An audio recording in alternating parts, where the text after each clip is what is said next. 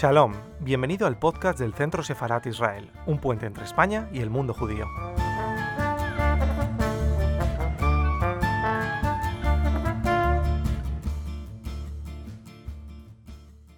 Decía que todas las actividades vinculadas con la memoria del holocausto son especialmente queridas para nosotros y evidentemente esta es una de ellas, en la medida que somos Centro Sefarat Israel, pero también somos la delegación de España ante la Alianza Internacional para la Memoria del Holocausto, en la que España es miembro activo y en la que intentamos desarrollar una labor, por así decirlo, que, sea, que abarque todas las facetas de la memoria del Holocausto. Y la que ah, intentamos abarcar hoy es especialmente diferente, notoria, no, no es algo tan conocido como otros aspectos de la memoria del Holocausto.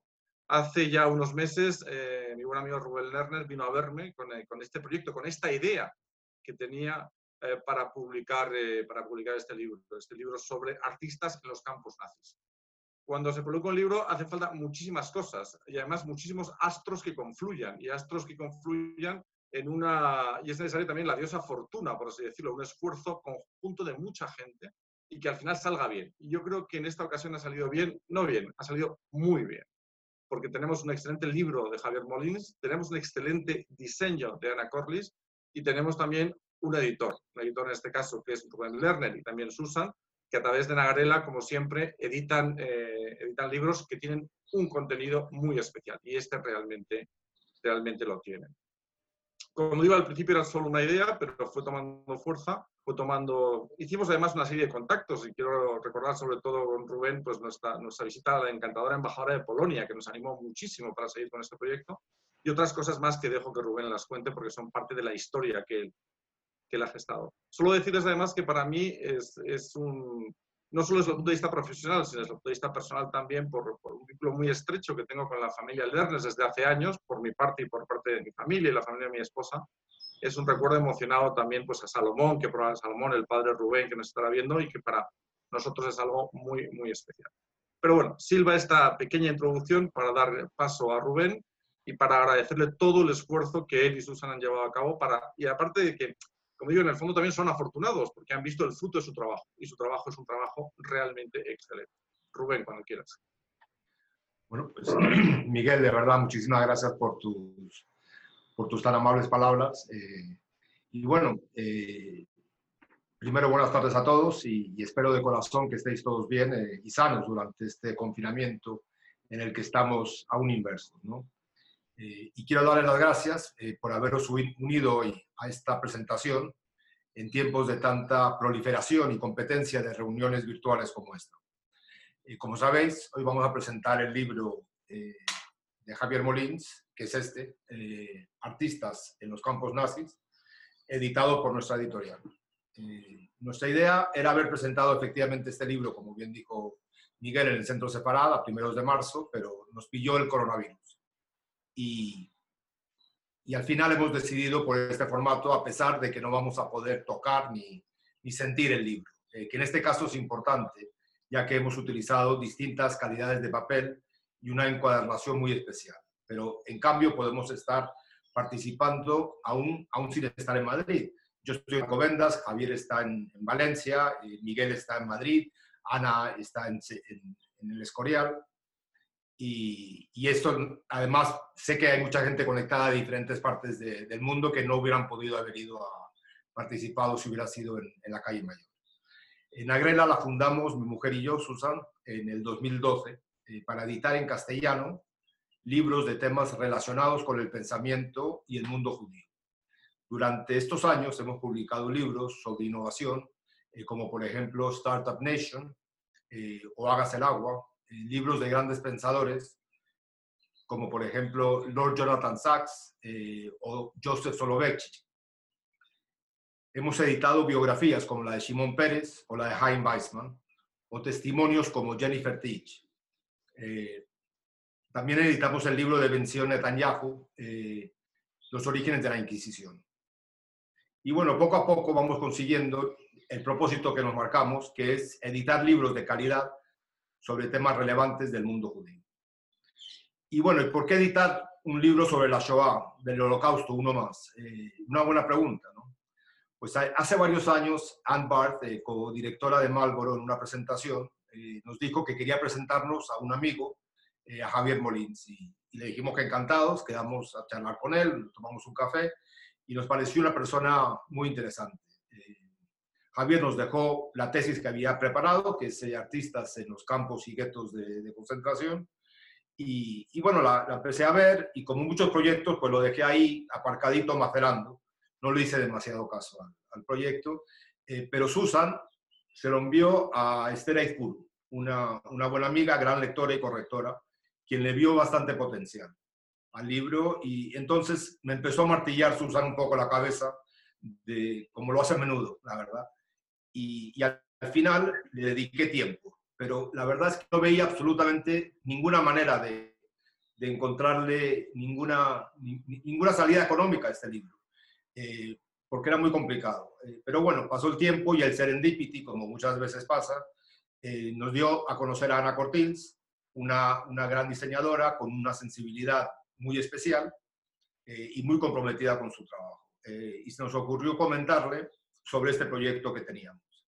Ana se enganchó ahí mismo y se puso a trabajar con Esther Puru y tanto se involucró en esto que hasta viajó a Israel a un viaje a Yad Vashem eh, y nos terminó diseñando lo que ella llama un libro objeto. Entonces ahora sí estábamos listos. Teníamos un libro muy costoso de producir para un tema muy duro de explicar, misión casi imposible.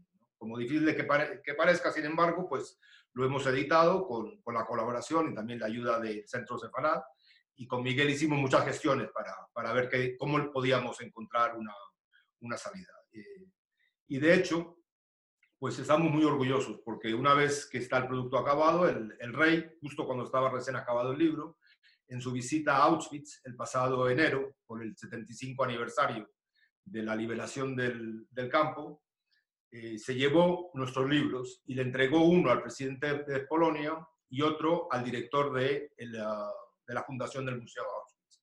Por lo cual nuestros libros están ahí como producto de calidad y producto español. Lo, que nos ha hecho sentir muy satisfechos de poder haber, podido honrar un poco la memoria de estos artistas que utilizaron cualquier medio que tenían a su alcance para expresar su arte ante la barbarie que se estaba viviendo. En primer lugar, nos va a hablar eh, Ana Cortils sobre el diseño del libro.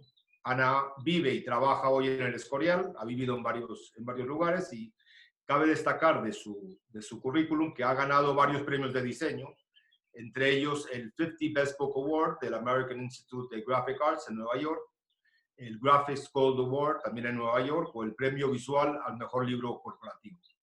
Va a empezar Ana con un, eh, con un vídeo eh, que al principio no tiene sonido, por lo cual no os pongáis eh, nervioso por el tema del sonido, que además hemos tenido un problema al, arrancar. Y sin más, Ana, te, paso la palabra. Gracias. Eh, buenas tardes. No sé si estoy ya dentro. Buenas tardes a todos. Gracias por vuestro eh, interés y voy a arrancar, como decía Rubén, con, con un vídeo y luego seguimos.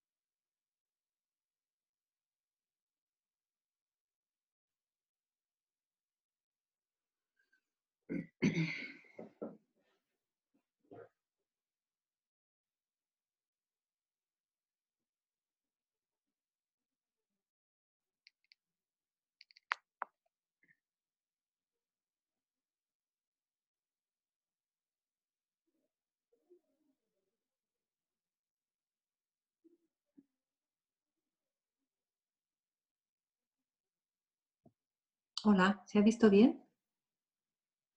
Sí, perfectamente, Ana, puedes continuar. Ah, bueno, eh, quería mm, decir que en, 2010 la Asociación Profesional de Diseño de Estados Unidos eh, calificó un trabajo mío como iconoclasta, irreverente y bellísimo, magnífico. Eh, irreverente, para los más conservadores, diré que se refiere, que está ubicado en el contexto de, la creatividad. Para mí diseñar un libro no es un mero ejercicio estético.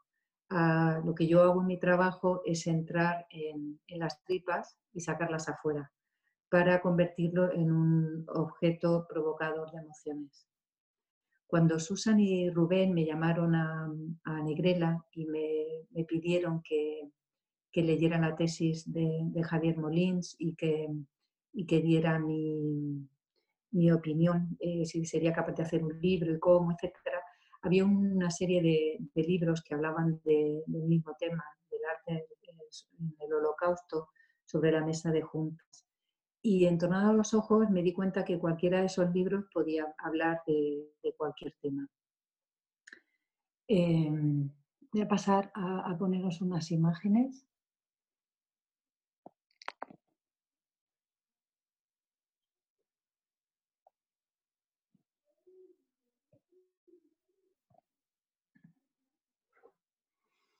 Arte del Holocausto.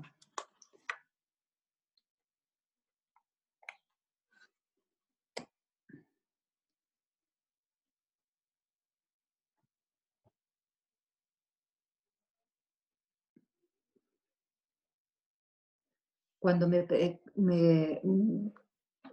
cuando me preguntaron eh, Susan y, Rubén qué podía hacer con el libro, Disculpa, eh, pensé que tenía que hacer... Estas imágenes eh, ¿Perdona? No, no se están viendo las imágenes que nos quieres proyectar. ¿No? Ah, gracias. A ver.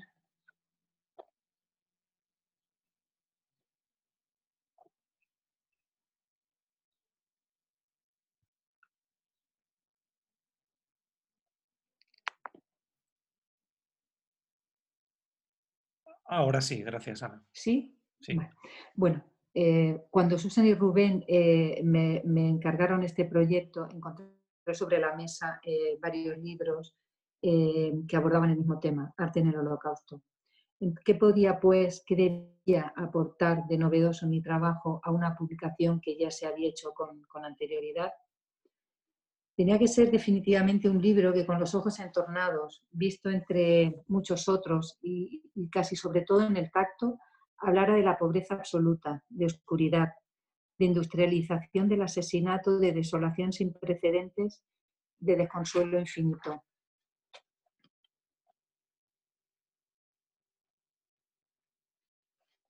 Entresaqué del texto de Javier esta frase del artista Leo Haas que decidí usar, ubicar sola al principio de la publicación. Mis medios eran demasiado limitados y mi papel demasiado endeble para aceptar todo lo que yo veía y todo lo que yo sentía. Un libro, iconoclasta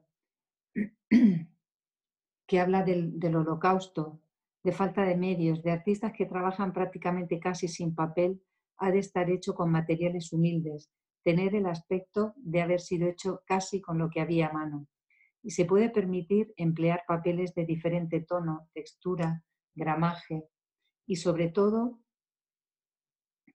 los nada convencionales papeles de, embalaje. En mi libro, los papeles reciclados, unos más blancos, otros más agrisados, equivalían al papel pintado nazi sus, los prisioneros oficinistas. Los papeles de embalaje, sin embargo, el papel estraza o el papel craft valían a los sacos reutilizados. Elegí el papel estraza por su blandura, contraste entre, entre por su blandura y el contraste entre aspereza y sus, y sus imperfecciones, que en ocasiones dejan ver el texto de la página siguiente como si se tratara de un códice medieval, haciendo único cada ejemplar.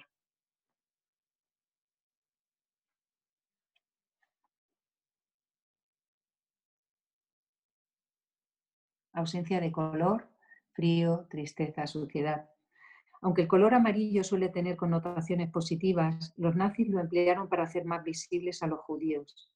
He utilizado este color en fondos de, de, portadillas y separadores de artículos a lo largo del libro de una manera cronológica.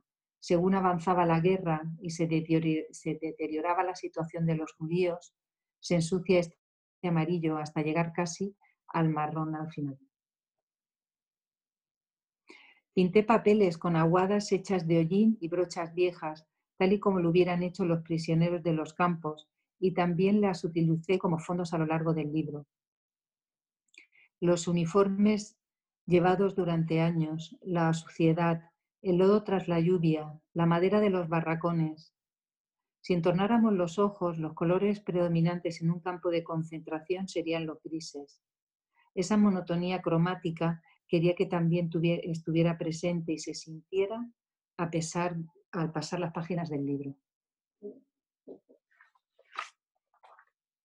Sugería a Molins un cambio de un sutil cambio. Su tesis se llamaba Arte en los campos visuales y a mí me parecía más eh, acorde con, lo que iba a ser finalmente el libro, llamarla Artistas en los campos eh, nazis puesto que en sus biografías, en las biografías que aparecen de los artistas a lo largo del libro, eh, mm, eh, insiste mucho en, su periplo por los guetos, las prisiones y los campos de concentración. Y en mi idea de hacer este libro diferente, decidí visualizarlos como si se trataran de constelaciones. Para ello creé una leyenda con una serie de, símbolos que explicarían lo que, lo que habían, por donde habían pasado. Por ejemplo, un lugar de detención, una prisión, un gueto, un campo de concentración, campo de exterminios, etc. Su construcción, estas serían las constelaciones, parte de ellas. Su construcción supuso un complejo, un complejo reto eh, con el que conté, para el que conté con la ayuda de mapas publicados por el Museo Memorial del Holocausto de los Estados Unidos, entre otros. Este, por ejemplo, corresponde a una de las publicaciones de mapas del Yad Vashem, pero no todos los mapas muestran todos los campos, por lo que una ayuda extra para la localización de lugares pequeños fue Google Maps, con su posibilidad de crear itinerarios propios y su medición de distancias en kilómetros. Todo ello hecho a escala, con un mapa de Europa como fondo en el que eventualmente se borraron contornos y fronteras, tal como hizo el nazismo.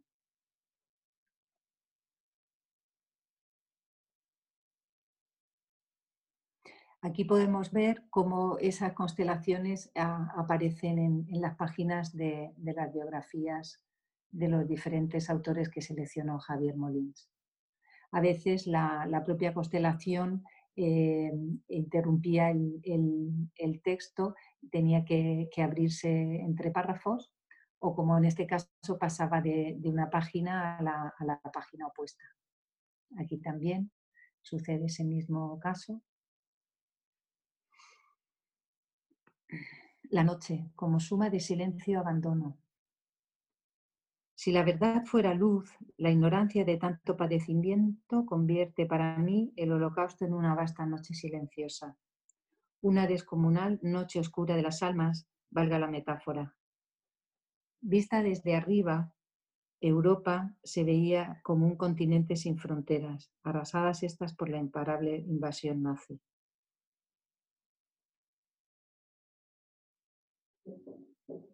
En esta vista de Europa, cada estrella es un campo de concentración o gueto en el que cupieron cientos o miles de seres humanos.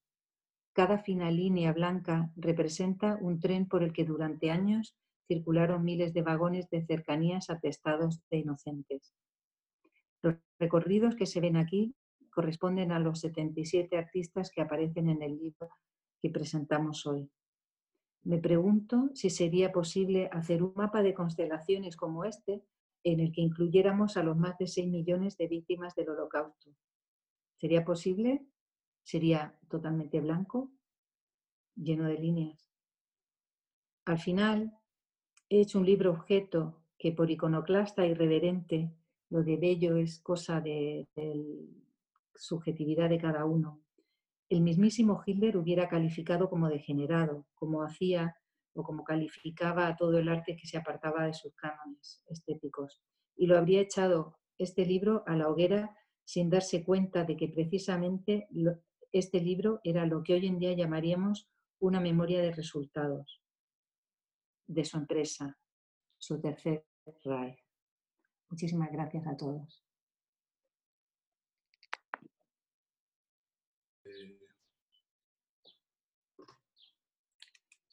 Ana, muchas gracias por, eh, tu presentación y, vamos a entrar ya con, nuestro protagonista, eh, Javier. Javier es de doctor en Bellas Artes y licenciado en Periodismo y ha ocupado los cargos de director de la Galería Málvaro de Madrid y director de Comunicación y Desarrollo del IBAM. Es autor y coordinador de publicaciones como Grandes Artistas, La Mirada de los Descendientes, El Arte de Coleccionar y Arte y Literatura en los catálogos del IBAM y ha escrito y organizado más de 30 exposiciones sobre artistas como Pablo Picasso, Manolo Valdés, eh, Sean Sully, Tony Crack, Jaume Plensa o Equipo Crónica, en países como España, Francia, Italia, Suiza, Singapur o Dubái. Actualmente colabora como profesor en el The Royal Academy of Arts en, Londres y en el Cortland Institute eh, de Arte, también en Londres y asesora a fundaciones y a coleccionistas. Eh, Javier vive entre Londres y Valencia. Y Javier, la, la, pantalla es tuya.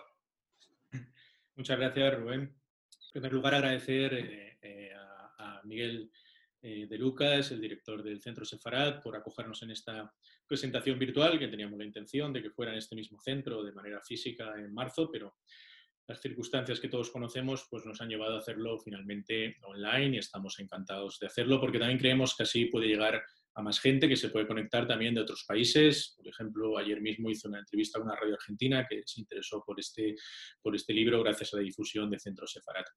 Luego, gracias a, Rubén, por supuesto, y a Susan, por Anagrela Editores, por, por, primero a Rubén por esta amable presentación y luego por haber confiado en este libro, ¿no? un libro en el que yo llevaba por muchos años trabajando. Este libro eh, el origen del mismo, hay que contarlo, es la tesis doctoral, como se ha comentado de pasada, que yo presenté ya en el 2014. Y fueron 10 años de investigación de esta tesis, recorriendo pues, una tesis dura por el tema, ¿no? recorriendo muchas instituciones como el Museo Campo de Concentración de Auschwitz, el de Dachau, muchos otros campos, eh, así como museos de Albacén, de Jerusalén, o el, Centro Pompidou, por ejemplo, que también guarda unos dibujos de Zoran Musin. ¿no? Han sido muchas instituciones, muchos museos los que han ayudado durante todo este tiempo de investigación a poder recabar toda esta información, que finalmente ha fructificado en este libro, que es una nueva versión que hice, ¿no? Eh, más dirigida a un gran público, no era una versión tan, tan técnica y con otro tipo de detalles que quizás no interesa al gran público. El, tesis, por ejemplo, estaba el estado de conservación de estas obras, que creo que no, no era hora de interés de este libro, sino que este libro quería ser un libro más que llegara al corazón, que contara un poco las vidas de estas personas, eh, cuáles fueron sus experiencias en los campos y reprodujera esas obras que, que podemos ver en el libro que tan bellamente ha diseñado Ana Cortés y que ya haya explicado, por tanto no me, no profundizaré más, pero que refleja eh, esa creación que tuvo lugar en los campos de concentración. ¿no? El libro es una adaptación en la cual también trabajé unos años y que ya presenté a, la editorial y que finalmente ve la luz y que estamos muy contentos de ello y que ya se puede comprar, que para eso está en, librerías y en, Amazon y en más sitios. ¿no? Entonces, un poco contado este origen de, del libro, eh, el origen del tema para mí fue, yo estaba becado hace ya muchos años en la universidad en, Londres y había una asignatura que se llamaba Sociología del Arte que venía a contar un poco cómo los regímenes totalitarios habían utilizado el arte para seducir a las masas. Y el régimen nazi era un ejemplo, aunque el comunista era otro, y empecé a investigar y vi pues, artistas ¿no? como Josef Torak, como Arnold Becker, eh, la cineasta Leni Riefenstahl, que es una artista que desde una cineasta que desde el punto de vista cinematográfico aportó muchas novedades al mundo del cine, y ellos promovían esos cuerpos idealizados, ese superhombre que promovía el régimen nazi, escultural, ¿no? ellos que llegaban a decir que era una raza superior, y sin embargo yo me fui encontrando medida que iba investigando el tema, de repente cayeron en mis manos unas obras que, precisamente describían lo contrario, que eran esos cuerpos desnutridos, raquíticos, que eran los campos de los, cuerpos que podíamos ver en los campos de concentración, no imágenes que ahora todos tenemos en nuestro imaginario eh, particular porque han llegado a través del cine, de, de, esas tropas americanas sobre todo que liberaron los campos, por ejemplo, George Stevens es uno de los directores americanos, junto con John Huston, John Ford, que estuvieron lo que ahora se llama empotrados en las tropas americanas y muchos de ellos filmaron esos campos, esa liberación de los campos y las imágenes tan duras que nos han llegado de esa etapa. ¿no?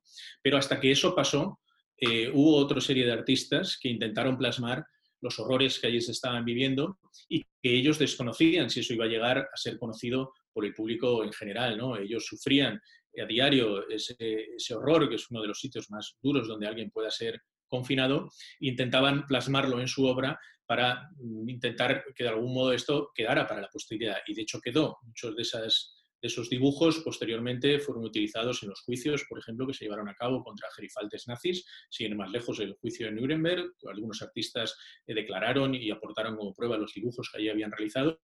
En infinidad de juicios que tuvieron lugar en ciudades más pequeñas, porque hubo muchos campos de concentración, en otras ciudades más pequeñas que fueron juzgados los comandantes y aportaron pruebas, este testimonio de estos artistas, e incluso en el juicio de Eichmann, que, se produjo en los años 60 en Israel, también se aportado, se llamado artistas a declarar que habían estado internos y habían plasmado ese horror de la vida cotidiana en el campo. Entonces el libro intenta contar esa historia de esos artistas y para ello, cronológicamente, ahora veremos algunas imágenes de, que creo que es lo que todo el mundo quiere conocer, ¿no? que eran esas imágenes que crearon esas condiciones tan duras. Pero el libro empieza en el año 33, cronológicamente, y se alarga hasta el 45, que es la liberación de los campos. Y empieza en el 33 porque es cuando Hitler llega al poder. ¿no? Entonces, el, régimen nazi, a diferencia de otros regímenes eh, totalitarios o totalitarios, democráticos, siempre tuvo un gran interés en el tema de la cultura, pero para controlar toda la producción cultural que se producía en, la Alemania nazi. Hay que tener en cuenta que Hitler llega en enero del 33 al poder y en marzo del 33 ya se crea lo que es la Cámara de Cultura del Reich, que la preside Joseph Goebbels y que dispone de siete departamentos siete departamentos que corresponden a distintas disciplinas artísticas. Había una cámara de la literatura, otra de la música, otra de teatro y había una de las artes. Y a través de esta cámara se quería controlar toda producción artística que tuviera lugar en Alemania. Para ello, en el año 37 se, se montaron, promovió el propio gobierno, dos exposiciones de arte muy claramente dirigidas. Una de ellas se llamaba la Gran Exposición de Arte Alemán, ambas tuvieron lugar en Múnich, y la otra era la Exposición de Arte Degenerado. La gran exposición de arte alemán se vieron obras por artistas como Kolbe, eh, Ziegler, eh, Josef Torak, que como comentaba promovían esos cuerpos esculturales, ese ideal de ser humano que ellos querían vender. Una exposición muy bien montada, las imágenes muy limpia, muy minimalista, muy monumental, como todo lo que hacían los nazis en cuestiones de montaje y de arquitectura. Y luego se hizo lo contrario, una exposición llamada Arte Degenerado, cuyo nombre ya indica que era una exposición cuya finalidad era ridiculizar el arte que se hacía en el momento en Alemania, con artistas que ahora se consideran de primer nivel. Estaba, por ejemplo, Kandinsky, Chagall, Otto Dix, eh, Max Beckmann, eh, artistas que actualmente serían sus obras joyas en todos los museos, pues allí se ridiculizaron, se expusieron con unos montajes abigarrados, con unas cartelas que incluso en algunos casos ponía el coste de que había tenido la obra para el museo que la había adquirido y ponía eh, obra adquirida con los impuestos de la clase trabajadora alemana. se intentaba un poco enardecer a las masas contra ese arte. Esta exposición tuvo un gran éxito de público, entre que era una exposición polémica, también habría cierto morbo por ver quiénes eran esos artistas y cómo trabajaban, de manera que en cuatro meses en Múnich tuvo dos millones de visitantes. Eso hoy en día es, sería también un récord de visitantes para una exposición en cuatro meses. Tuvo tal éxito que durante dos años más estuvo viajando por distintas ciudades de Alemania, de forma que finalmente la pudieron ver eh, tres millones de visitantes. Entonces, el mensaje que daba el régimen nazi era muy claro a los artistas. Vamos a controlar la producción artística, queremos que vayáis por este camino y si no vais por este camino vais a tener problemas. Ellos, eh, eh, el camino estaba claro, que era el de la exposición de arte alemán, lo que no querían era el arte degenerado. Los artistas tenían tres opciones eh, ante esta tesitura. Una era hacer un arte que, que gustara al régimen nazi, evidentemente, hacer el arte que ellos creían que tenían que hacer, aunque no fuera del gusto del régimen nazi, lo cual ponía a tener unas graves consecuencias que veremos, y el tercero era el exilio, Muchos artistas optaron por irse. No era fácil, también hay que decir, huir de la Alemania nazi en aquel momento, pero también hay que, comentar que el gobierno americano puso en marcha una operación de rescate que encargó un periodista que se llama Varian Frey, que manejó una lista que memorizó de memoria, sobre todo en la Francia ocupada, para intentar que muchos de estos artistas pues fueran a Estados Unidos y allí pudieran crear en libertad. La lista, en primer lugar, que, como digo era secreta y colaboró para hacerla Alfred Barr, todo eso está contado también en el libro, eh, contenía 200 nombres, finalmente fueron 2.000 los artistas que pudieron eh, salir de Europa a través de esta operación rescate. Entre ellos, pues teníamos a Josh Gross, a Kandinsky, arquitectos como Mies van der Rohe, que se trasladaron a Estados Unidos. Estados Unidos tuvo una recepción de, gente de mucho talento en el mundo artístico. Y Marian Frey, por ejemplo, intentó que Picasso y Matisse se marcharan con él a Estados Unidos, pero optaron por quedarse, pensaron que querían, valía la pena, correr el riesgo de los que le podía pasar y finalmente pues, sobrevivieron a, la, Francia ocupada. Entonces, eh, estaba claro cuál era la opción del gobierno eh, alemán y para dejarlo bien claro, ese mismo año que Hitler llega al poder y se crea la Cámara de Cultura del Reich, en el 33 en marzo también de ese año, se abre el primer campo de concentración, que es el campo de Dachau. Estos campos, en primer lugar, eran unos campos que ellos llamaban de reeducación, destinado para la gente que ellos consideraban que estaba en contra del régimen nazi, y allí había día de entrada, pero no día de salida. Podías estar el tiempo que ellos quisieran interno en este campo y te liberaban cuando ellos pensaban que ya te habían reeducado, por decirlo de alguna manera. Entonces, el camino ya era claro, era decir, si no estás con nosotros, estás contra nosotros, puedes acabar en un campo de concentración. Luego todo esto, evidentemente, se fue acrecentando con la persecución a partir de noche de los cristales rotos a todo lo que era la población judía y se extendió a los guetos que crearon para recluir allí a todos los habitantes de las distintas ciudades que eran judíos y que querían, pues de esta manera, tenerlos totalmente controlados, aislados y en unas condiciones infrahumanas para que fueran, en muchos casos, falleciendo e ir así poco a poco eliminando. Algo que posteriormente se acrecentaría a partir del año 42 con la conferencia de Banse y la adopción de la tristemente célebre solución final que promovía el aniquilamiento de todos los judíos. se contaron que fueron 11 millones y desgraciadamente consiguieron eliminar a 6 millones de ellos con la creación ya de los campos de exterminio. Por tanto, habría que diferenciar entre lo que son campos de concentración, que eran los campos que crearon originalmente para toda la gente que estuviera en contra del régimen, ahí no había exterminio directo con cámaras de gas, por decirlo de una manera, había unas condiciones muy duras, infrahumanas, donde se machacaba toda esta gente. Y luego estaban los campos de tránsito, que eran campos que se crearon en los países ocupados, que era donde temporalmente se, se, ponía a la población allí, que podía ser en su mayor parte judía, eh, también presos que posteriormente iban capturando de los ejércitos aliados, y estos, esta gente podía ser trasladada finalmente, algunos de ellos, la gran parte de ellos, a los campos de exterminio donde eran ya ejecutados. ¿Y qué arte surgió en estos campos, de, en estos campos y en estos guetos y por qué surgió este arte? ¿no? Esto es lo que intenta abordar un poco el libro y que ahora os pondré algunos ejemplos porque yo creo que siempre he defendido que hablar de arte sin ver imágenes pues no tiene mucho sentido. Vamos a ver si con esto el Zoom me, me aclaro para compartir. Muy bien, vamos a compartir un documento. Aquí lo tenemos, vemos el libro, su bonito diseño. Y aquí es donde podemos ver algunos ejemplos.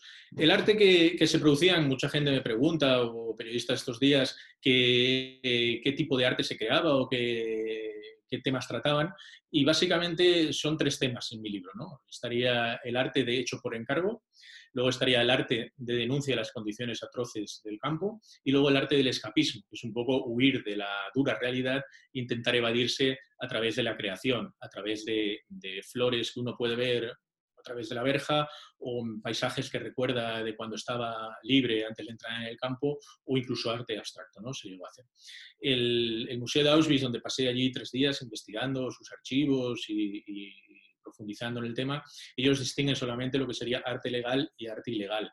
Refiriéndose a arte que era tolerado o promovido por las autoridades, los guardias nazis, o arte que estaba totalmente proscrito. Yo dentro de ese arte ilegal diferenciaría el que es de escapismo o el que es de temas de denuncia.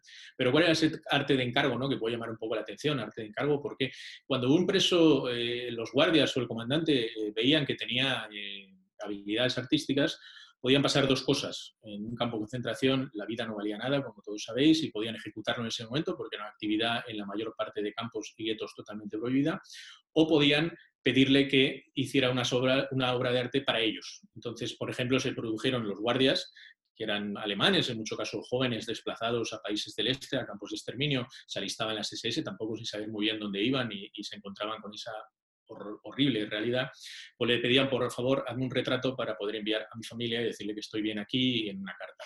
O más allá, los comandantes del campo, que por duro que parezca, vivían con sus familias en el campo, en unas casas al lado del campo, querían que estas casas pues representaran como sus casas en sus lugares, en sus ciudades de origen, ¿no? Y pidieron a artistas pues que les hicieran pinturas al óleo, incluso en lienzos, para eh, decorar sus casas. Este es un ejemplo, ¿no? Esta es una obra de, que veis aquí de Francisek Targots, que es un preso que estuvo en Auschwitz.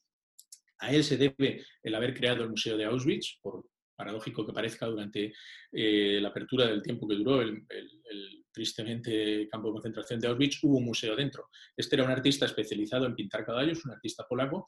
El comandante del campo, el, terrible Rudolf Hoss, lo descubrió pintando y aquel pensó que lo iban a ejecutar y le dijo en una maniobra desesperada, usted lo que debería hacer es crear aquí un museo donde los artistas pudieran exponer y así podrían ver ustedes arte. ¿no? Entonces, eh, a Rudolf Hoss, lo cuenta en sus memorias, le pareció buena idea. De hecho, cuando Himmler visitó el campo de concentración, le enseñó el museo como ejemplo de, cosas que hacía diferentes de los otros campos.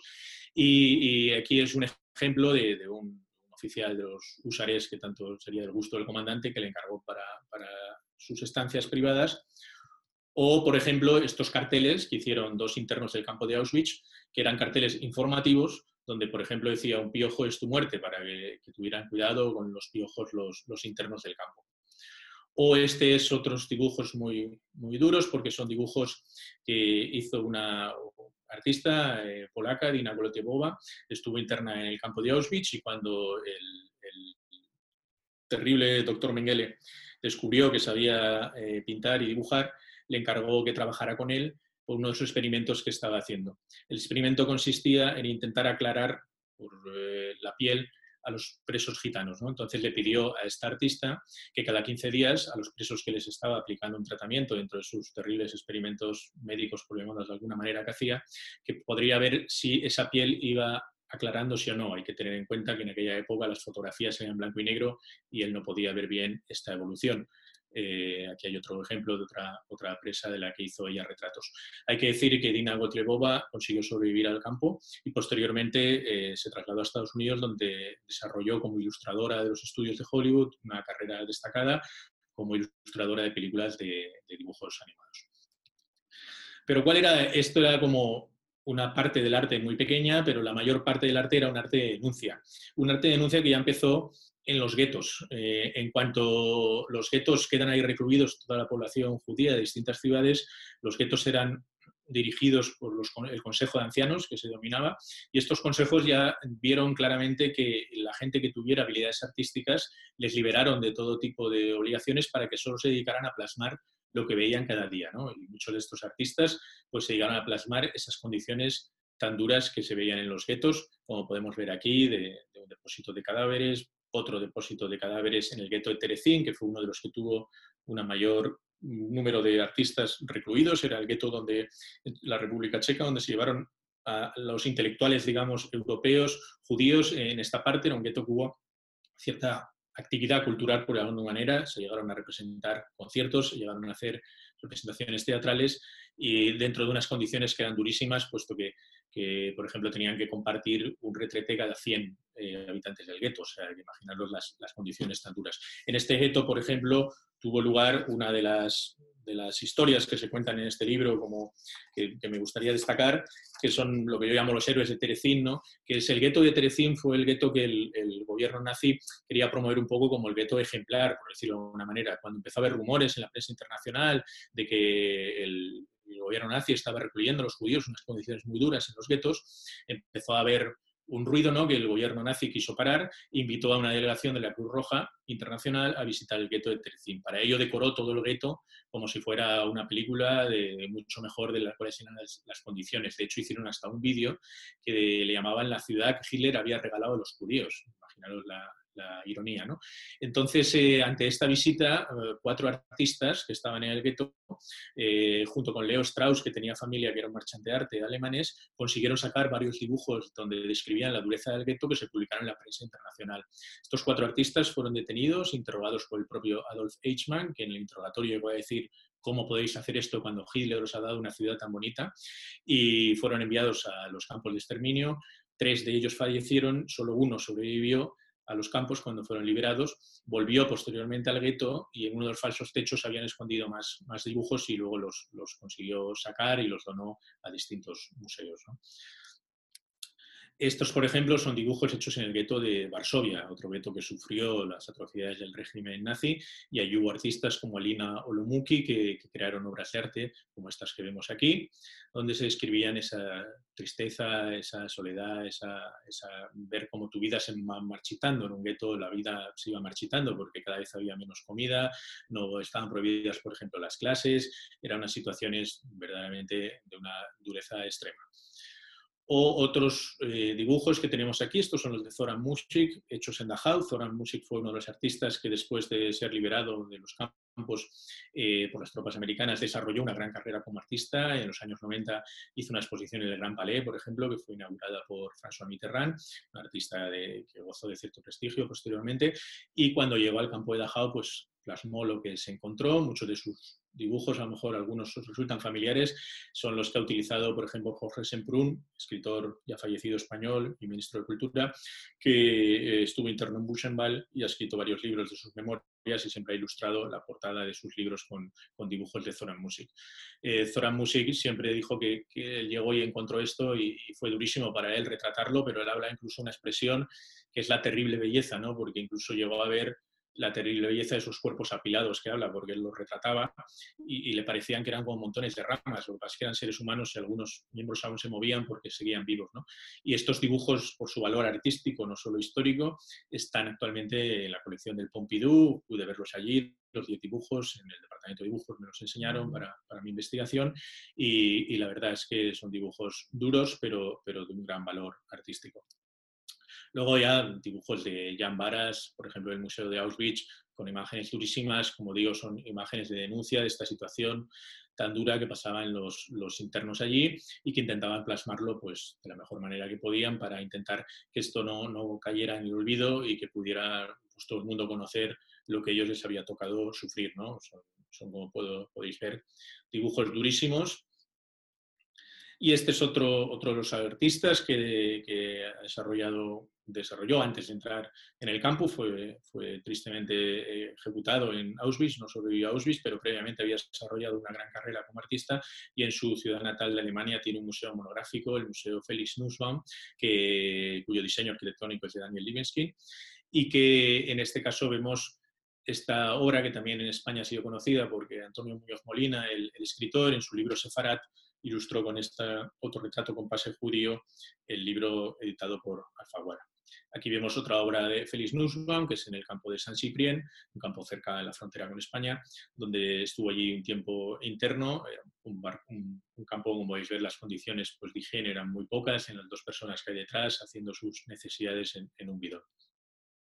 Luego hay otros, otros, otras obras que narran este, esta soledad, esta tristeza, desde un punto de vista no, no tan duro, digamos, más, más reflexivo, como estas, este tipo de obras o estas ya que desde un punto de vista de una sátira cómica, por decirlo de alguna manera, intentarían narrar el proceso que seguía un interno al ser, llegar al campo y, ir viendo, la, bueno, en este caso era un gueto, ir viendo la metamorfosis porque las condiciones eran tan duras, los alimentos tan escasos que en poco tiempo ibas perdiendo peso como se puede ver aquí, ¿no?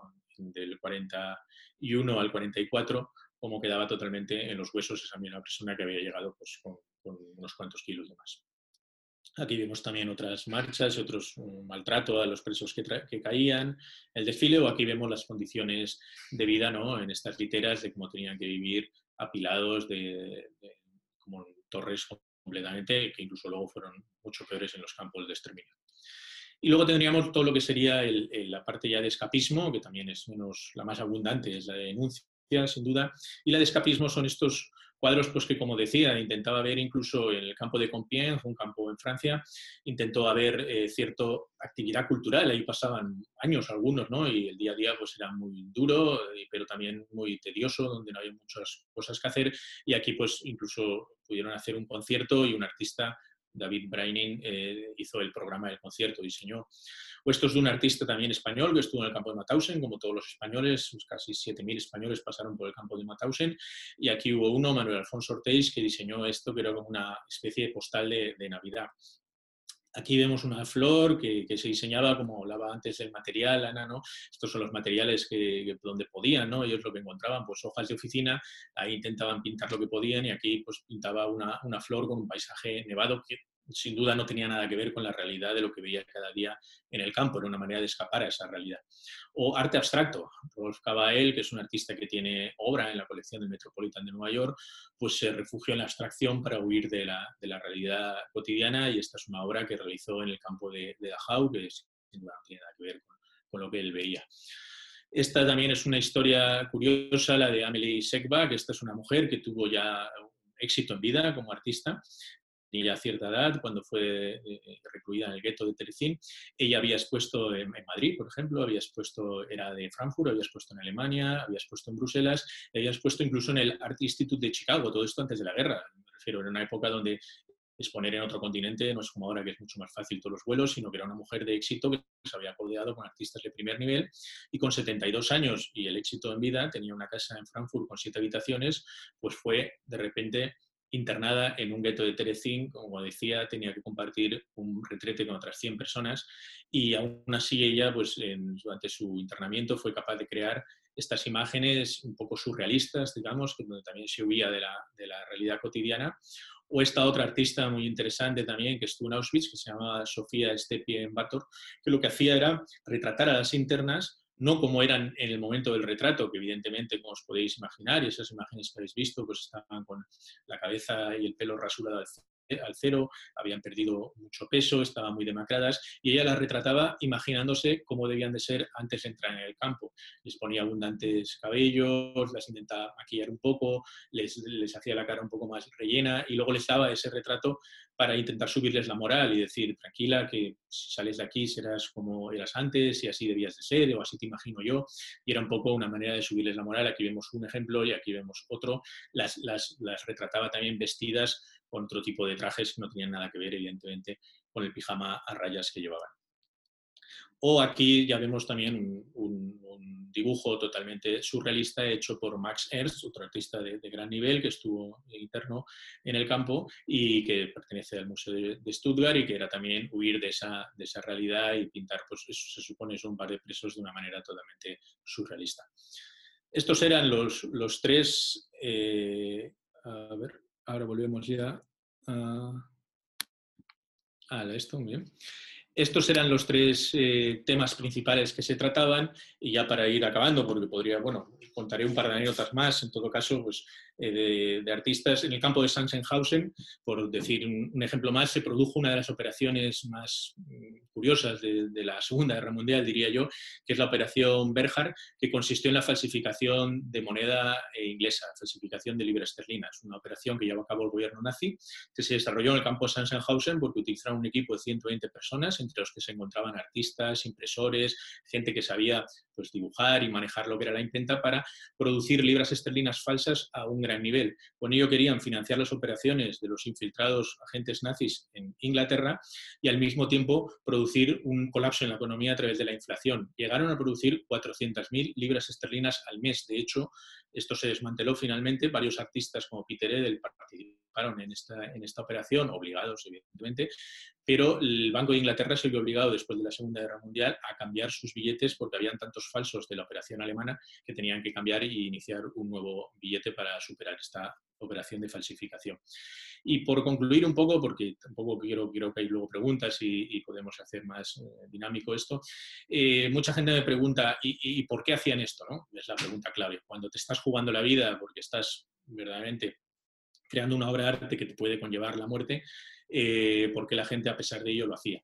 Y yo lo que intento explicar en el libro es que lo que querían todos estos artistas era reivindicar eh, su condición humana a través del arte.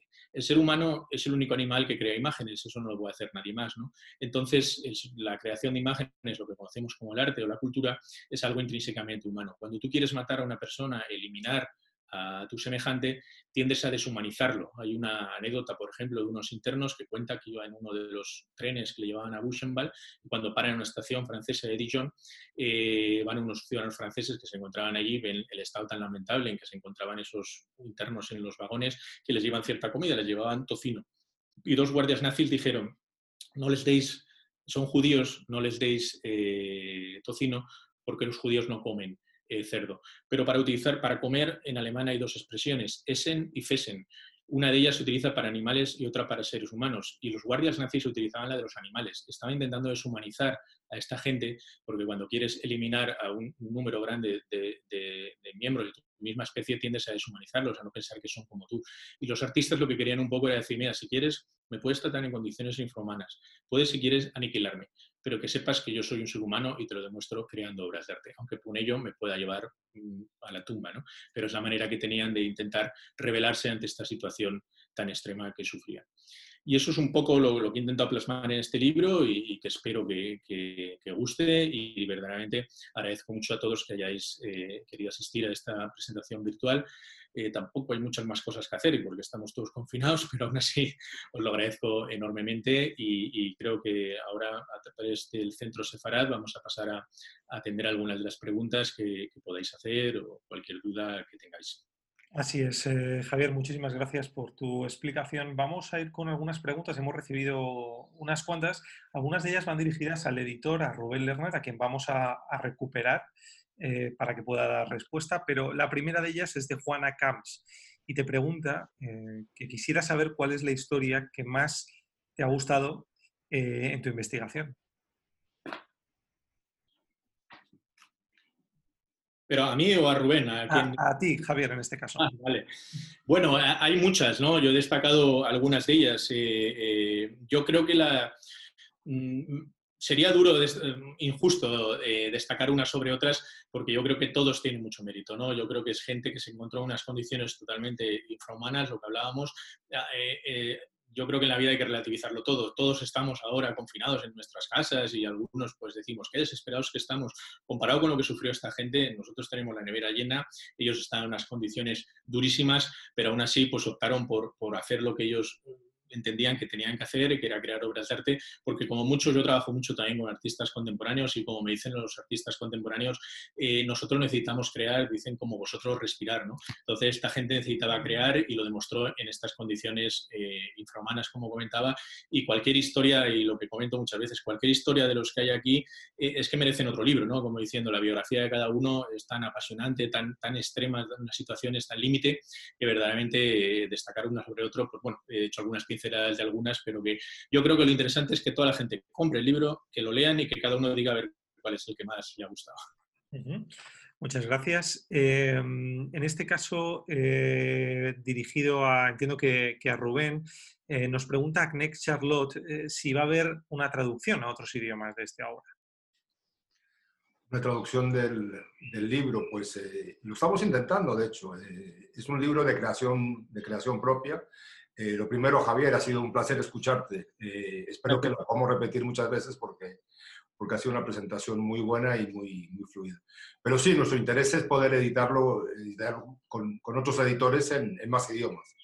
Eh, sin duda, nos encantaría poder hacerlo en, polaco, en francés, en alemán, en, en inglés, hasta en chino. O sea que estamos completamente abiertos. Nuestra vocación es, como Nagrela, es editar libros en castellano eh, de temas sobre el mundo judío, de pensamiento, y este libro encajaba perfectamente. No editamos nosotros libros en, eh, en, uh, en inglés, en, bajo el sello de Nagrela, pero, pero sí, encantado con otras editoriales. Lo que sí es de que sí aprovecho para deciros lo que decía Javier, eh, de que el libro sí está a la venta en, en librerías, sobre todo en las páginas web, o sea que, que, podéis entrar en nuestra página web o en, o en cualquier página de, las grandes cadenas de librerías que está a la venta, tanto en España como, como en Sudamérica. Así es, eh, vamos a aprovechar para decir que hemos puesto en repetidas ocasiones en el chat el link eh, desde el que podéis, eh, digamos, recibir más información sobre cómo conseguir esa obra, dónde, dónde, adquirirla, pero lo vamos a volver a poner y lo tenéis para que, para que podáis verlo. Y tenemos alguna pregunta más, una más dirigida a Javier Molins. ¿El contenido del libro se podría transformar en una exposición física? Te pregunta Jordi Durán. Sí, sí, sí, la verdad es que sí. No sé, hecho que antes hablaba un poco de libros o demás del holocausto. Este es un libro porque la mayor, mayor bibliografía que hay sobre el tema es en inglés, eh, pero es el primer libro, tanto en inglés como en español, que abarca un número tan amplio de, artistas. Nunca se habían eh, juntado tantos artistas en una publicación. Por ejemplo, se han hecho libros, que también han sido exposiciones, de los artistas que estuvieron en Auschwitz solo, o artistas de París, por ejemplo, pero no uno que cogiera al mayor número de artistas posible. Una exposición sería posible, yo creo que muy interesante, sería traer obras de distintas colecciones. Estas obras están dispersas por más de 20 museos, pero se trataría de hacer una selección.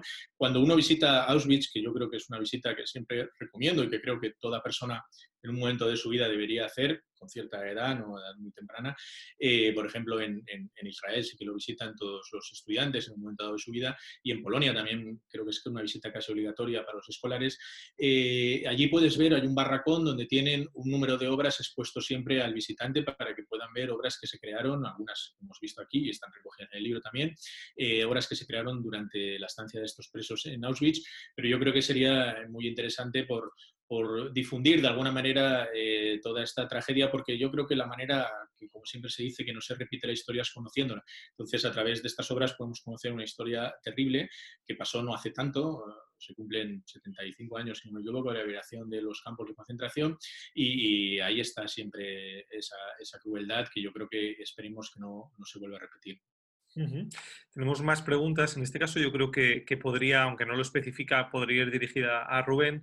Eh, Raquel García Lozano eh, dice, no he podido ver aún el libro. ¿Estas obras están reproducidas en él? ¿Se han conseguido los derechos de los distintos museos? Muchas gracias y enhorabuena. Bueno, pues uno de los problemas que tuvimos eh, en la producción del libro, de todas estas cosas, fue justo eso. tuvimos que dirigirnos a, no, sé exactamente cuántos museos fueron, pero fue un trabajo arduo que, que, llevó Ana y, estuvimos contactando con todos los diferentes museos para los, los derechos. O sea que eh, las obras que están reproducidas eh, son con los derechos de, de cada museo en su los derechos es un tema, es un tema complejo, lo, cuento porque al mismo tiempo se ve un poco lo, que ha sucedido con todas estas eh, familias y gente. ¿no?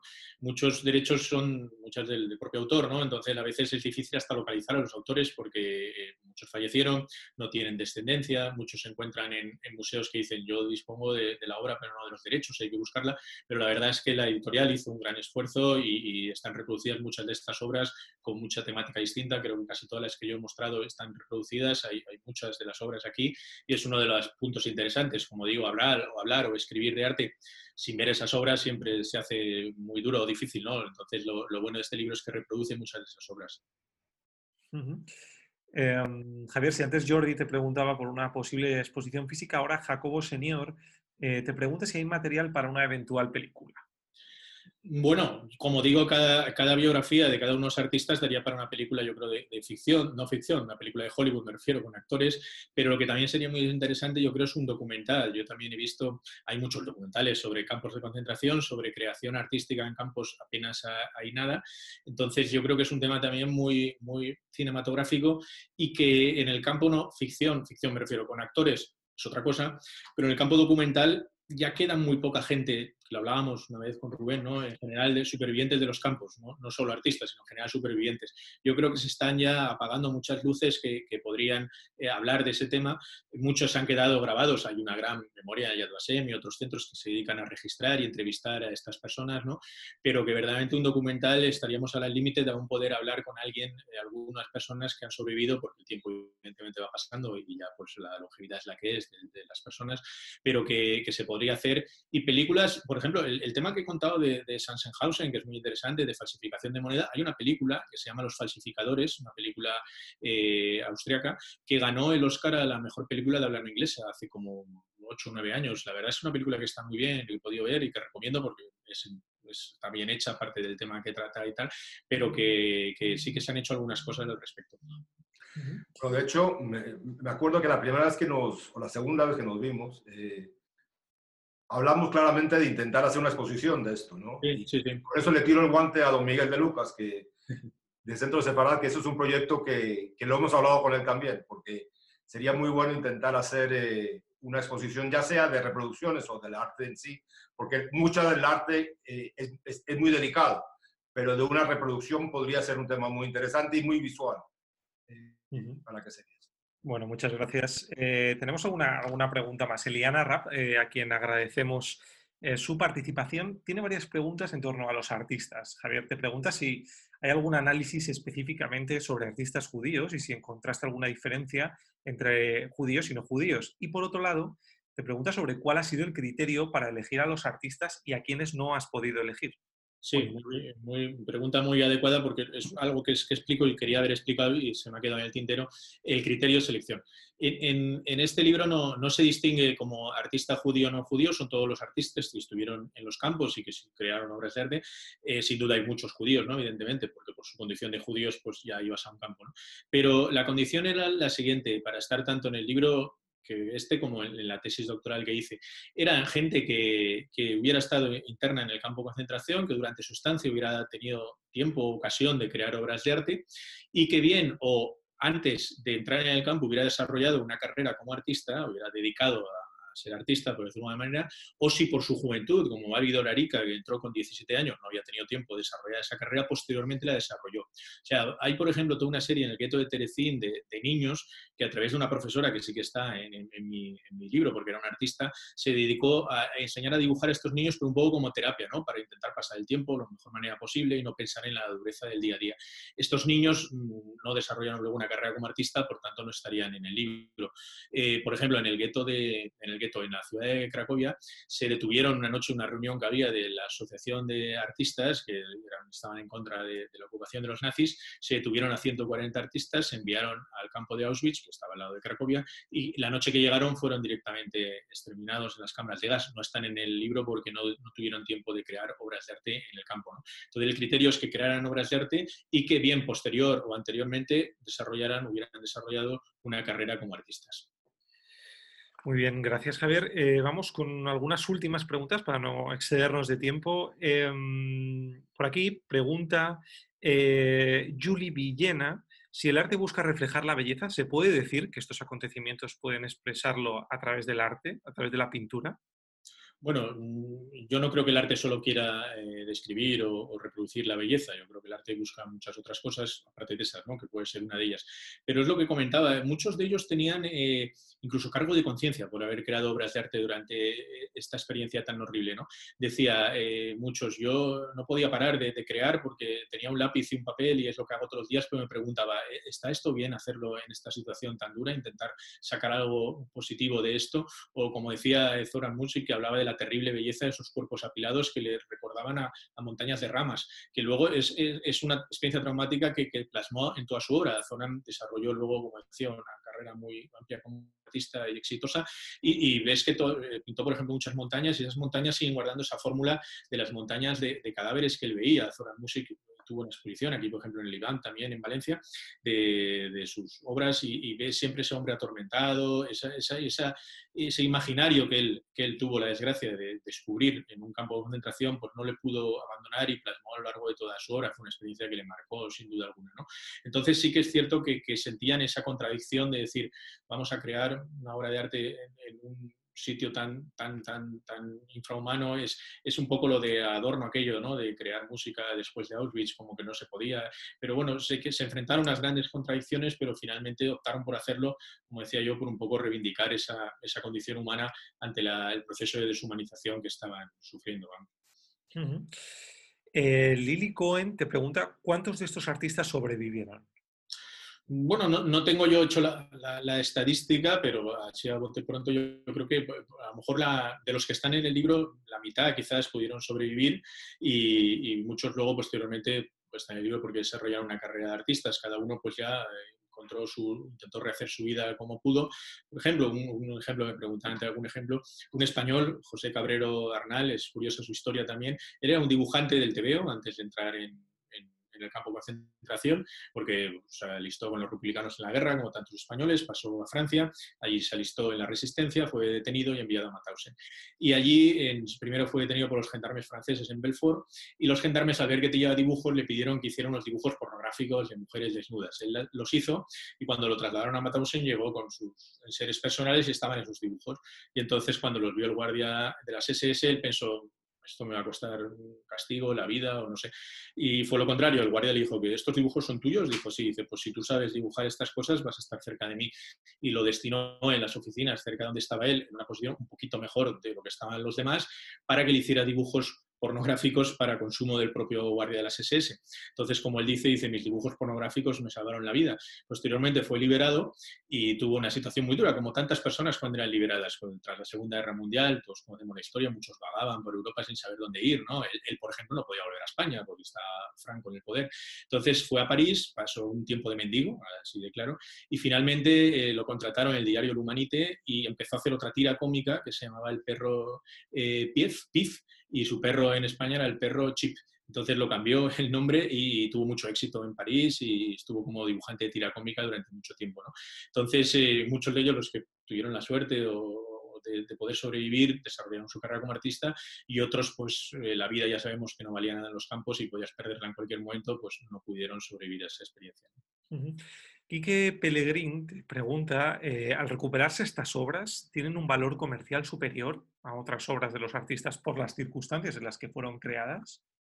Eh, la mayoría de obras, la verdad es que están en museos eh, públicos que guardan la memoria, el caso de Yad por ejemplo, el Holocausto, otras por su valor, aparte de histórico, artístico, están en museos, como decía, como el Pompidou, y unas pocas están en colecciones privadas, pero porque alguien las ha querido adquirir, pero no son obras que se puedan encontrar habitualmente en el mercado ni que tengan un gran valor económico, ¿no? Su valor sería más bien histórico. Otros artistas que sí que han desarrollado su carrera o, que pasaron por los campos, como puede ser Max Ernst, sus obras valen millones de euros, o, las obras de Zoran Music también se cotizan por varios cientos de miles de euros, eh, consiguieron cotización con otro tipo de arte, ¿no? no solo el que crearon. Avidor Arica es un artista, trabajó con la Galería Malboro, con la Galería Blaine en Londres, es un artista que ya falleció recientemente, hace un par de años, pero que su obra se cotizó, pero no, no específicamente esas obras que crearon durante esa estancia en los campos, son obras que muchas veces o han guardado ellos como su memoria personal o han donado a museos para que, los guarden junto a otras obras que hacen referencia a este tema tan duro. Muy bien, y vamos a terminar con una última pregunta eh, de José Manuel, que le gustaría saber qué te llevó a escoger este tema para la tesis. Bueno, es un poco lo que comentaba cuando eh, yo eh, estudié esa asignatura en la Universidad de Londres hace ya muchos años como estudiante sobre sociología del arte, cómo puede seducir el arte, cómo se puede utilizar por los regímenes totalitarios para seducir a la población y luego descubrí que, eso, ese ideal humano que ellos promovían los nazis, pues se consiguió más bien lo contrario, que fue esos cuerpos raquíticos, ¿no? Y al mismo tiempo es un poco que yo creo que por eso también eh, despierta tanto interés todo lo relacionado con la Segunda Guerra Mundial, con el régimen nazi, porque es un poco al fin y al cabo, digámoslo claro, descender al lado más oscuro del ser humano. ¿no? Hay que tener en cuenta que esas personas, lo que hablaba un poco Hannah Arendt de la banalidad del mal, esas personas que cometieron sus actos tan atroces eran seres humanos, como nosotros. Bueno, eran seres humanos, no digamos como nosotros porque a nadie nos gusta compararlo, ¿no? Pero eran seres que en un momento dado se dejaron seducir por ese lado oscuro y deslumbrados a veces por ese ideal estético que promovían esos desfiles, como hablaba, parecían las paradas de los desfiles del Imperio Romano, y muchos jóvenes alemanes pues se dejaban llevar por ese deslumbrar, por esa estética y acababan enrolados en una maquinaria de muerte y de aniquilación, ¿no? Y verdaderamente eh, son un tema que, dices, ¿cómo podemos llegar a esto, no? Pues de alguna manera intentar comprenderlo, yo creo que nunca se consigue, ¿no? Pero que al final pues vemos que, en medio de todo este horror hubo algo de luz en estas obras de arte, que yo creo que también es el mensaje que queríamos de quedarnos y estamos finalizando ¿no? con la pequeña luz que hubo en medio de, este infierno, ¿no? Que siempre se puede encontrar algo de luz a pesar de, lo duro que pueda ser la, situación o, las vivencias de cada uno. Yo creo que deberíamos de quedarnos con este mensaje positivo. Sabemos que, hay muchas más preguntas, que, se nos quedan muchas en el tintero, pero no queremos superar demasiado en exceso el tiempo que nos habíamos marcado para esta presentación. Así que si queréis eh, una última intervención para despedir, y lamentamos las que no hayan podido ser eh, respondidas, pero estamos seguros de que, con, la, con la compra del libro, con, la, lectura del libro, muchas de estas se verán resueltas. Así que si queréis unas últimas palabras, Rubén, Javier. Yo, pues yo siempre acabo, cuando algunas veces he dado alguna charla con este tema del artista desde holocausto, que es tan duro, ¿no? Siempre la gente, pues ahora no les puedo ver las caras a los que nos están viendo, pero imagino que están algunos pues un poco conmovidos, acongojados, ¿no? Porque es una historia dura, no vamos a, decir que no. Entonces yo siempre acabo como una superviviente del campo que siempre le preguntaron qué es lo que más hecho de menos cuando, cuando estuvo en el campo y siempre decía que ella fue internada con su hermana y su hermana lamentablemente falleció y siempre echaba de menos no haberla abrazado más, no haberle dado un abrazo o a ella o a sus familiares que luego no pudo ver, no haberlos abrazado más durante, durante su vida. Entonces yo creo que ahora que todos unas situaciones, como decía, mucho más ventajosas, estamos alejados a veces de nuestros familiares también, pues yo creo que cuando los podamos volver a ver, que muchos no podemos por esto del coronavirus, pues también lo que recomiendo es que les demos esos abrazos que no pudimos dar, que no nos arrepintamos de dar pocos abrazos y que demos todos los que podamos, con máscara o sin máscara, como cada uno quiera, pero que abracemos más, que si no es algo que luego se echa de menos. Pues sí, eh, no, yo para acabar simplemente encantado de haber podido editar este libro, que, eh, que lo abrazo y, y creo que es un guarda bien el, ah, el recuerdo del sufrimiento que hubo en, eh, en, esto y son, yo creo que hemos sido muy correctos en la manera de, de, expresarlo eh, y hemos conseguido un equilibrio muy interesante. Con lo cual, eh, contento, muy contento de poder co compartir estos momentos. Muchas gracias.